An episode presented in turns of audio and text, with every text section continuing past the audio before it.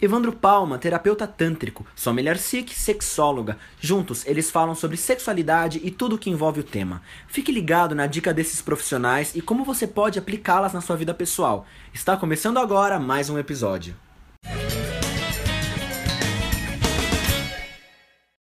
Gente, nós recebemos uma série de perguntas sobre masturbação feminina. Então, a gente vai transformar isto de fato numa série aqui para vocês. Mas primeiro, se inscreva aqui no nosso canal, ative aqui O o, nosso sininho para você poder seguir a gente bem de pertinho.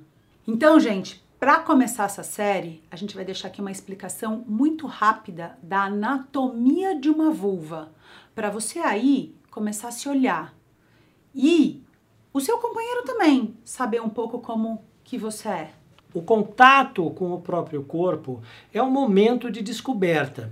Isto é algo muito importante porque é através dele que você se entende capaz de sentir algo.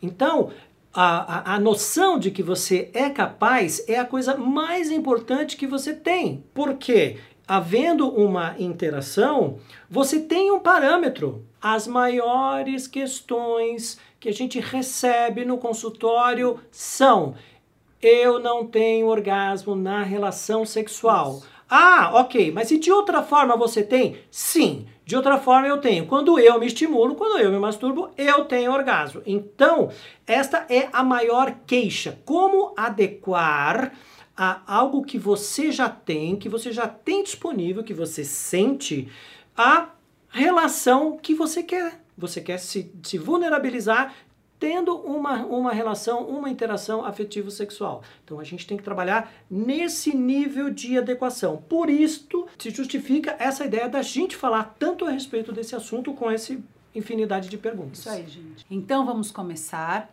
pela anatomia de uma vulva. Você sabe exatamente como é sua vulva?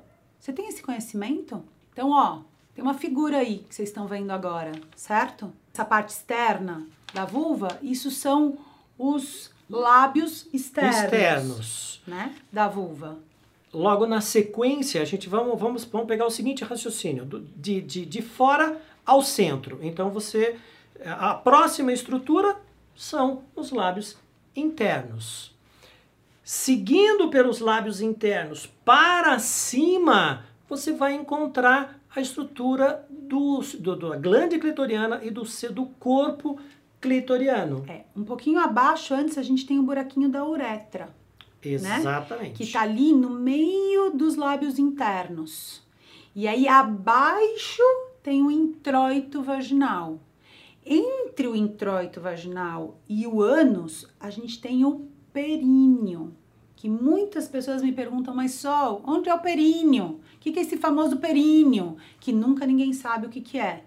Então, é esse músculo que fica entre o ânus e o introito vaginal, certo? Isso aí. Então, passa o dedinho, coloca um lubrificante, vai lá, pega um espelhinho, se olha, se veja, mulher, se perceba. Como é que você é? Como é que são seus lábios externos? Como é que são seus lábios internos? Não existe uma vulva certa, uma vulva errada. Um lábio interno, ele pode ser maior do que o lábio externo. Ou vice-versa, o lábio externo pode ser maior do que o lábio interno e tanto faz. Então vai aí se conhecer. Depois você conta pra gente. Então, só existem vulvas certas. Exato. Ok? Só isso. É isso mesmo. No próximo vídeo a gente vai responder: eu me masturbo e não sinto nada, e também eu me masturbo e fico muito tempo e desisto. Curte, compartilhe o nosso vídeo, se inscreva no nosso canal, se inscreva na nossa página no Face e nos acompanhe.